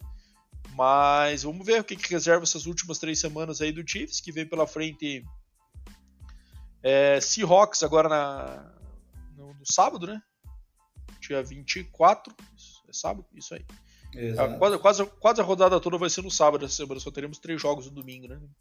É, depois novamente o Broncos, agora no Arrowhead, e fecha com o Raiders é, em Las Vegas é, que também jogo que pode ser que o Chiefs se complique, né? É, enfim, vamos ver, cara. Eu acho que dá para run the table aí, fechar com 13, com 14 e 3 e contar com uma derrota do Bills, mas precisa ver mais desempenho mais um pouco mais consistente do time, né? Porque o Mahomes tem sido uma, uma peça estável aí, tirando aquelas piques contra o Broncos. No ano inteiro ele tem demonstrado esse nível de atuação confiável aí, e, e o time que às vezes tem cometido alguns erros ao redor, como foi o caso daquele erro do Kel, do Kelsey, né, naquela derrota que teve pro, pro Bengals, né, e a derrota pro Colts, também cheia de erros para lá e para cá de, de, faltas e decisões erradas da comissão técnica, enfim. É, vamos ver o que, que reserva essas últimas três semanas aí pro, pro Tifão. É esquisito, né? Pegar, sofrer contra o Texas não é fácil, cara. É Jogo bem atípico e eu ainda quero ver, cara, o Patrick Mahomes sendo pressionado, mas eu não vou ver isso nunca por visto, né? Porque todo mundo tem medo de encostar aí na, no quarterback do Chiefs e por isso que ele tem tanta liberdade e faz o seu show, né? Então, se ninguém é, encostar, ninguém começar a dar um hit ali, cara, ele vai sempre estar confortável, sempre vai levar o Chiefs aí da maneira que bem quer. É, fora isso, respeita a minha defesa, tá, Bato? Não é que ia ser fácil contra o Broncos, porque o Broncos tem uma defesa forte, né? Iria ganhar, isso é fato, mas não facilmente como, como aquele jogo estava se desenhando. É, o jogo desenhou para ser fácil, né? E acabou fugindo de controle no segundo tempo. Beleza, falando no Broncão, né, minha? Faz sua análise aí, Broncão vencendo o Arizona, dois times aí sem qualquer chance de, de algo mais nessa temporada, né? Mas o Broncos finalmente vence em casa é, o Arizona Cardinals e Arizona completamente despedaçado aí, né? O Colt McCoy se machucou, jogou o Trace McSorley depois da, da contusão. E o Broncos também, né? Sem o. Já estava completamente zoado de contusão, ainda jogou sem o Russell Wilson nessa partida, jogou o Brett Rippin. E aí, Deminha, temos uma polêmica aí, Brett Rippin vai roubar essa posição? Ironia vai, envolvida. Sim, claro. cara, é... Pra você ver, né, cara, as duas últimas partidas que o Broncos foi bem, né, mesmo perdendo pro Chiefs na semana passada e agora que venceu o Cardinals, o terceiro período da equipe, cara, o Broncos foi bem, cara, pontuou, né, anotou touchdown, então para você ver a diferença. Se o time jogasse todos os terceiros períodos dessa maneira, talvez a, o rumo da temporada tivesse sido diferente, né? Mas não foi. É, agora o Clint Kubiak que está chamando as jogadas, parece que está um pouco melhor né, nisso, apesar da linha ofensiva já. ser uma. É, não, faz umas duas, três rodadas só, não é tanto tempo assim. Mas para quem que é... o André Record tinha passado chamadas antes? Porque ele tinha deixado de chamar logo. Não, não, mas não, ele, ele, parou de chamar logo na primeira metade. Não, cara, demorou, demorou um pouquinho. E ah, é, verdade. Teve um cara que trouxeram para isso, o cara que veio do Baltimore lá e tal, o cara que veio do Baltimore, chamar a jogada de, de ataque. É brincadeira, né? O time tem quarterback, ele vai querer chamar um cara que só treinava o Lamar lá para correr. É, enfim, erros e erros aí na, no começo da temporada do Broncos que colocaram essa temporada perdida. É, problemas em ofensiva, né? Mais uma vez, vários jogadores de desfalque. Sete sacks sofreu o Brett Rippin, cara.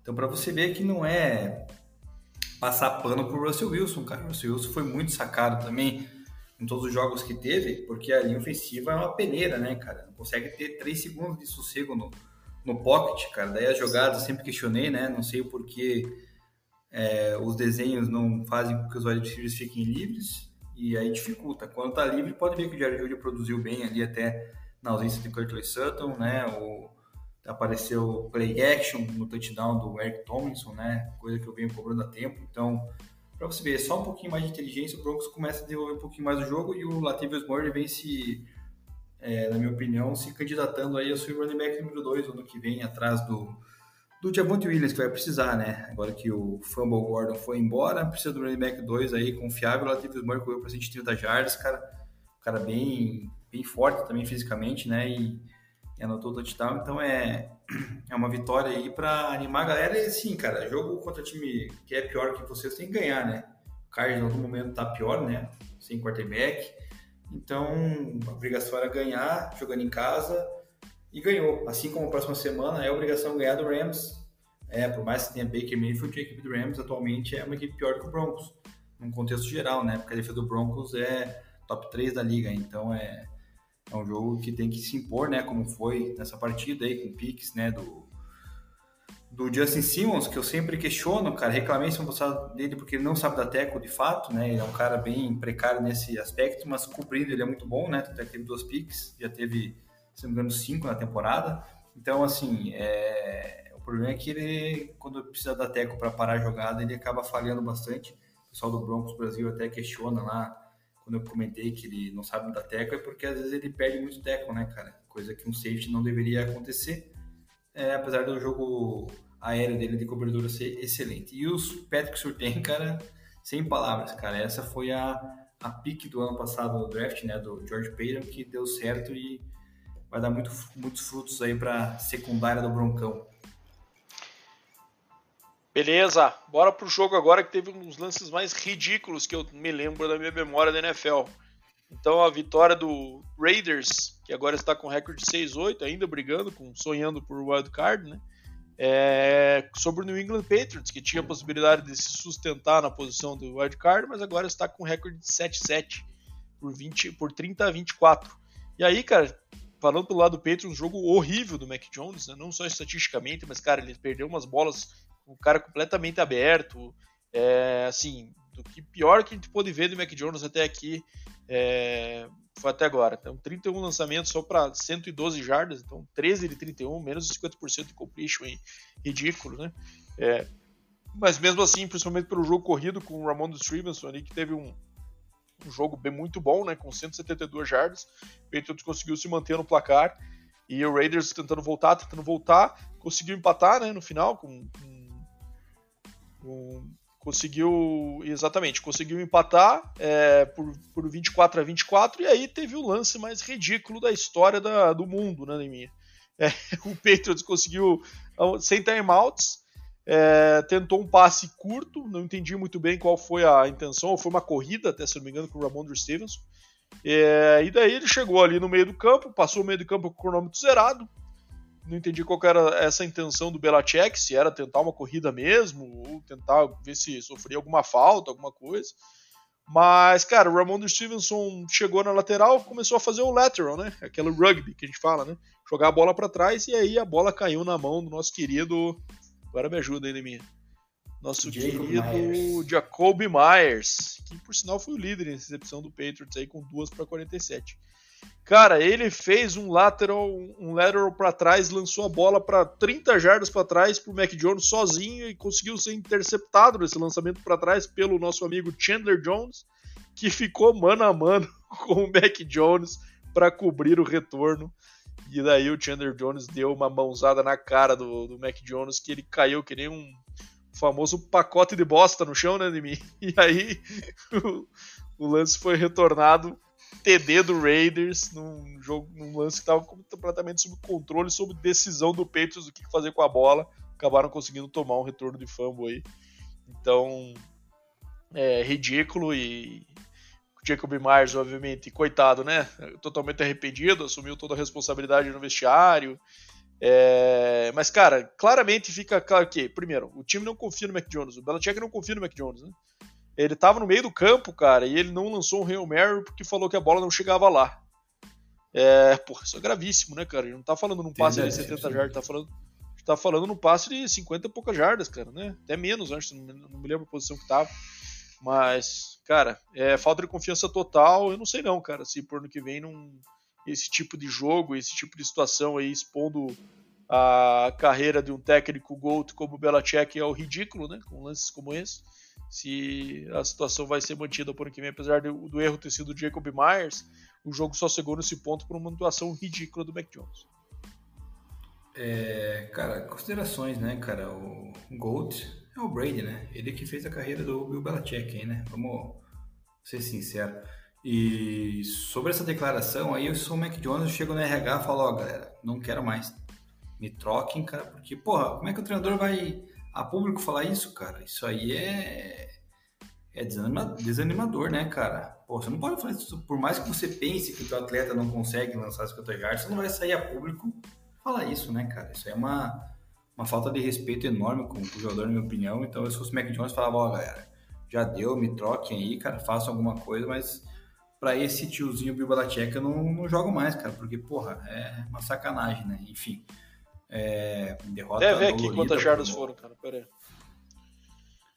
Cara, era por aí, mano. E sobre a questão do Jacob Myers, cara, se alguém quiser contratar um quarterback aí que lance pique, tá disponível no mercado, né, cara? Lançou perfeito na mão do Chandler Jones, cara. Que que coisa bizarra, cara. Foi Era na linha de 45 de defesa, né, minha? 55 jardas de passe. Não é possível, então, né, cara? Pô, qualquer QB lança, né, cara? 55 jardas. Sim. Enfim, é, derrota aí pro Patriots que complica aí a situação do, da briga dos playoffs, dá uma, uma, uma luz no fim do turno do Las Vegas Raiders, né? Acredito que não vá chegar, mas dá uma animada. Enfim, vamos ver o que, que vai acontecer nas próximas rodadas aí, mas Acho que as duas equipes vão morrer abraçadas aí sem vaga nenhuma, hein? É, vamos ver. Bom, próximo jogo, Chargers e Titans, jogo em Los Angeles, né? É, jogo que parecia que o Titans tinha um momento, né, antes da partida, que ia, quem sabe, passar o carro, mas não foi bem assim, né? O jogo acabou sendo bastante complicado. É, o Chargers aí que vem embalado de duas vitórias agora, né? É, e, numa, e, se colocando novamente na, figurando ali no, no playoff picture da NFC numa vaga, da AFC numa vaga de, de wild card.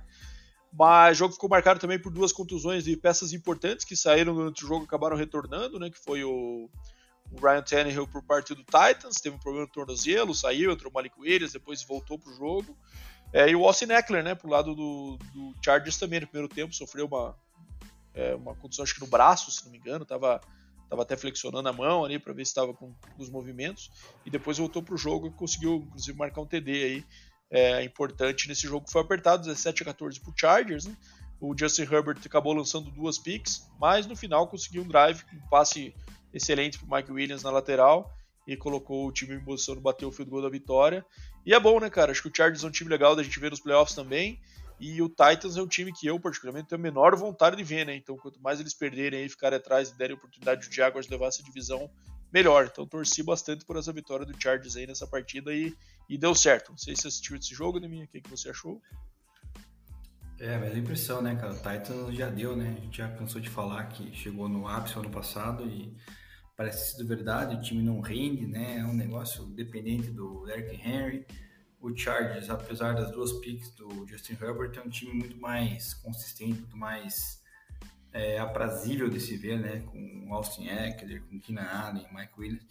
E um treinador que também é bem agressivo né, nas suas chamadas, então ele não, não tem medo de arriscar a quarta então é, é bacana de ver o Chargers brigando nessa, pela vaga do wildcard, né? Acredito que vai conseguir. Em três jogos aí precisa de garantir praticamente uma vitória, né? Então é, é muito possível que já na próxima semana aí já alcance esse número mágico, já que vai enfrentar o quê? Vai enfrentar o Colts, né, cara, que tá numa uma draga gigantesca. Então é um joguinho que tem que esquecer as piques, na verdade, Justin Herbert, né? E focar no próximo jogo, porque ele é um QB a gente sabe que é muito bom, né? Então é resetar para as últimas três semanas chegar com moral nos playoffs. É isso aí.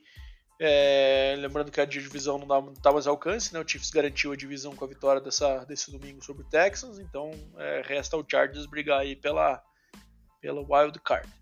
É, bom, vamos para Cincinnati e Tampa Bay. É, jogo em Tampa Bay com vitória do Bengals por 34 a 23. Jogo que se desenhou esquisito no começo, né, Neminha? O Bucks abrindo uma vantagem de 17 a 3 no halftime. Mas daí, cara, no segundo tempo virou um show de horrores de turnover pro lado do Bucks, né, cara? Duas picks e dois fumbles perdidos pelo Brady. E além disso, teve um lance bizarro ali, que aparentemente foi chamado um fake punch. E o Giovanni Bernard, que era o punt protector, não, não recebeu a chamada, levou uma bolada na cara e, a conversão de quarta descida. Então, mais um turnover on downs, hein? Então, cinco turnovers para o Patriots.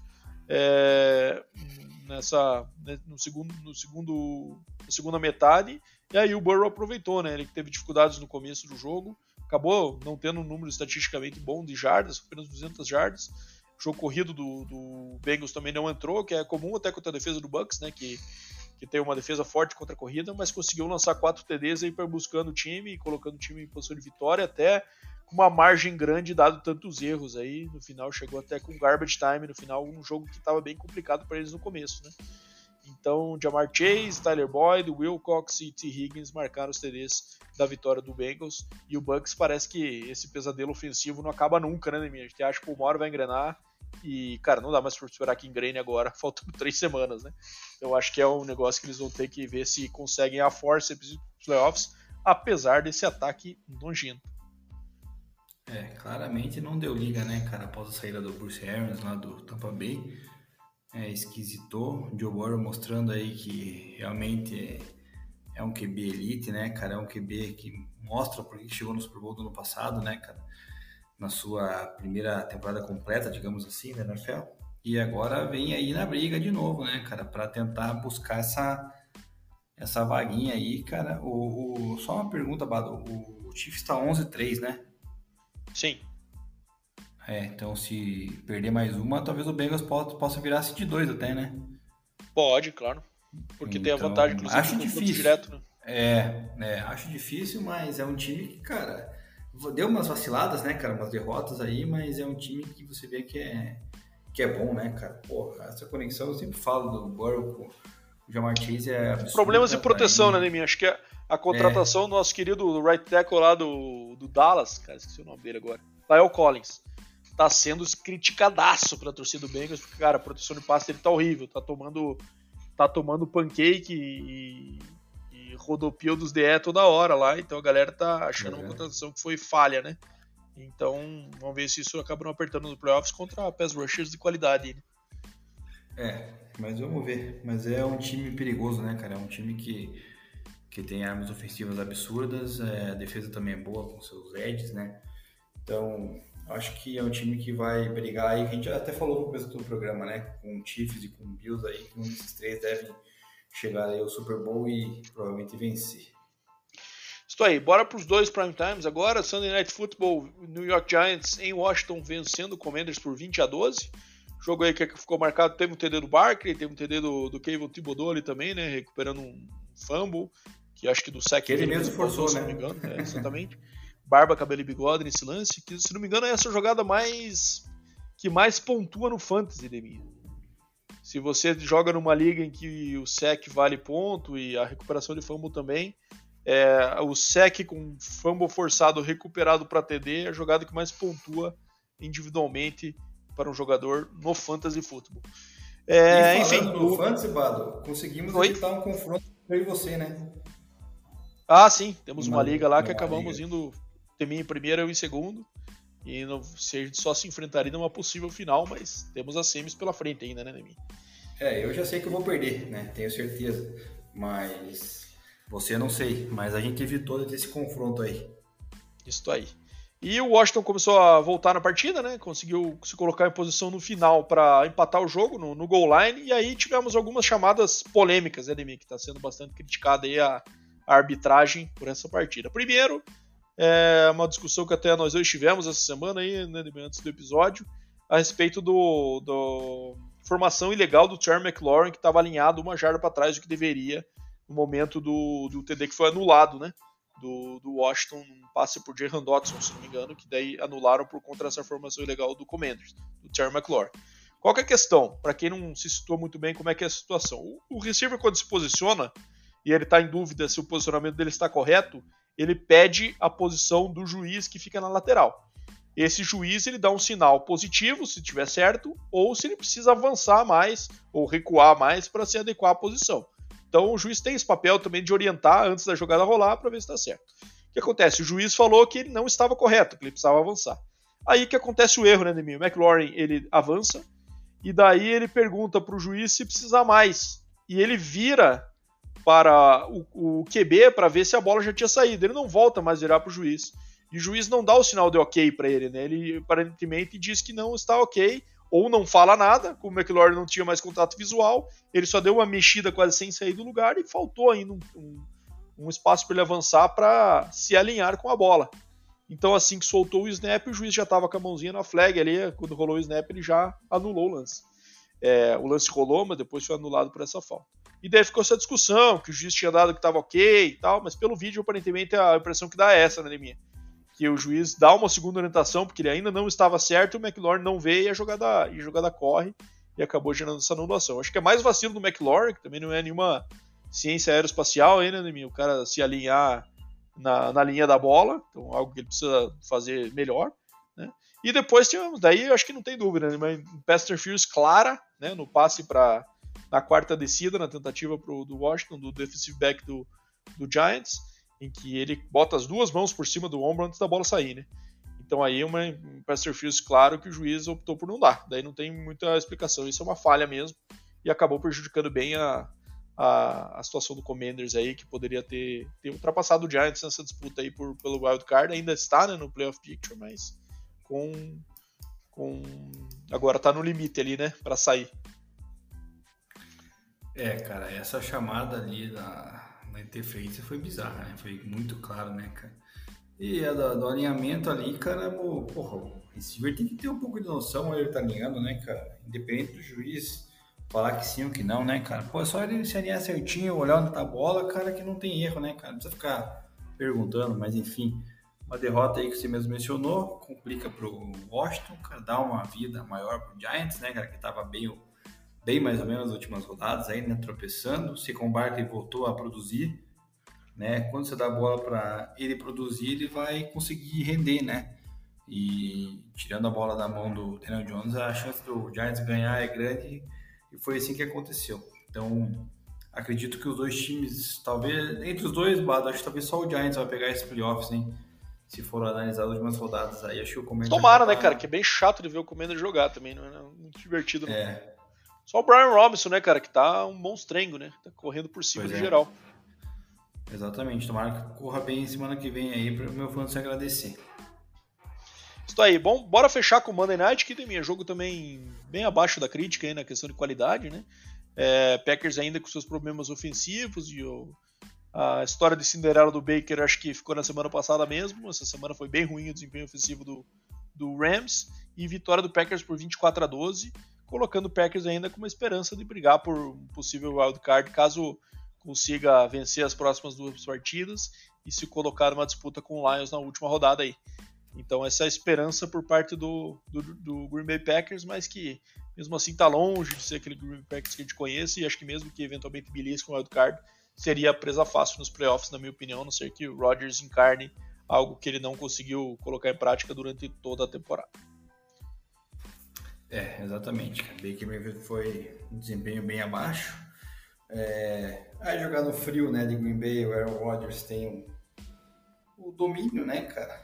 E o jogo terrestre também foi bem forte com o AJ Dillon ali correndo para dois touchdowns, né? O Aaron Jones, apesar de ter corrido mais jardas, não anotou o touchdown, mas é um jogo, uma dupla muito boa, né, cara? Então, se você conseguir render aí mais de 100, 150 jardas com esses running backs, acaba facilitando o trabalho do Rodgers, que está com aquele problema no, no dedo da mão também, né? Então, quanto menos você deixar o Rodgers lançar, facilita um pouco. Então, mais uma vitória aí do, do eBay já esperada, né? Porque o Rams aí já ultimamente está entre as quatro piores equipes da liga. Isso aí. Bora passar então, né, minha? Fechamos a semana 15. Vamos ver a semana 16 é rapidinho. A maioria dos jogos no sábado, né? Véspera de Natal, em que tem essa tradição de ter bastante jogo. Antigamente não era rodada inteira assim, né, Demi? Tinha alguns jogos no sábado apenas, né? É, essa semana, esse ano aqui mudaram toda a rodada, basicamente, como se fosse o domingo aí. Foi para o sábado e teremos apenas quatro jogos no domingo. E um na segunda-feira, obviamente. Não, perdão. Cinco jogos no domingo e não, peraí, Deminha. Tô falando besteira aqui, cara. cara Serão são... jogos no sábado, seis no domingo e um na segunda, é isso? Exatamente. Isso aí. Bom, vamos começar então. Falcons e Ravens em Baltimore no sábado. Não, cara, quinta-feira, pô, tem jogo da quinta. Ah, é, esqueci da quinta. Jaguars e Jets em Nova York. Cara, eu vou de Jaguars, embalado contra o Jets de Zach Wilson e, e em crise, eu vou de Jaguars. Também vou nesse. Vou torcer para isso. Beleza. Falcons e Ravens em Baltimore. Putz, difícil esse aí. Dois ataques sofríveis, hein, cara. É... O Lamar volta, será? Aparentemente sim, cara. Então, Ravens. Se o Lamar voltar, não tenho dúvida. É, eu também vou de Ravens, porque o Falcons decepcionou na última rodada. É, Lions e Panthers em Carolina. Lions. Vamos de Lions em busca Não sei se é uma torcida ou se é um palpite, mas é Lions. É, é ambos, né? É. Bills e Bears em Chicago, acho que Bills fácil nessa. É, Bills não tem erro, né? Saints e Browns em Cleveland, vou de Cleveland. Vou de Browns. Tô junto contigo. Seahawks e Chiefs é, no Arrowhead, Chiefs. Fácil, né? Vou de Chiefs é fácil, também. não sei. Como é? Fácil de escolher, no caso, não que vai ser fácil ah, jogo. Ah, tá. É. Giants e Vikings em Minnesota, eu vou de Vikings. É, Vikings também, tá no melhor momento. Bengals e Patriots em Cincinnati. Bengals. Em, aliás, é... em Foxborough, mas é Bengals. É, é Bengals, é. Independente de onde for. Texans e Titans em Tennessee. Ai, ai, ai, hein? Esquisito, né? Ficar em dúvida nesse jogo, né? O Texans tá. Eu vou de Titans, cara. Acho que não vão perder essa chance, não. O Mike Vrabel é bom técnico e vai conseguir, mesmo que esse ataque horrível, levar essa. É, se perder, daí azedou de vez pro, pro Titans, mas acho que vai dar Titans. Segundo horário do sábado, é Broncos e Rams, né? Ou esse não, no não, domingo. Não, cara, esse é domingo. Comece com o primeiro horário do domingo. Tá. Primeiro horário do domingão, Packers e Dolphins em Miami. É... Dolphins. É... Eliminando Packers. Tô, com... tô, contigo, tá na hora do, do Dolphins ganhar de novo, né, cara? Beleza. É... Commanders e 49ers em São Francisco. Vou de São Francisco, né? É, 49ers tá no melhor momento, defesa muito forte, melhor da liga. Eagles e Cowboys, Eagles sem Hurts contra o Cowboys em Dallas, vou de Dallas. Cara, não sei se vai sem Hurts, mas é um joguinho complicado. Vou dar o favoritismo leve pro Cowboys se o Hurts não jogar. Cara, acho que mesmo que o Hurts jogasse, eu iria de Cowboys nessa. É, não, Raiders não, e Steelers em Pittsburgh. Cara, Raiders.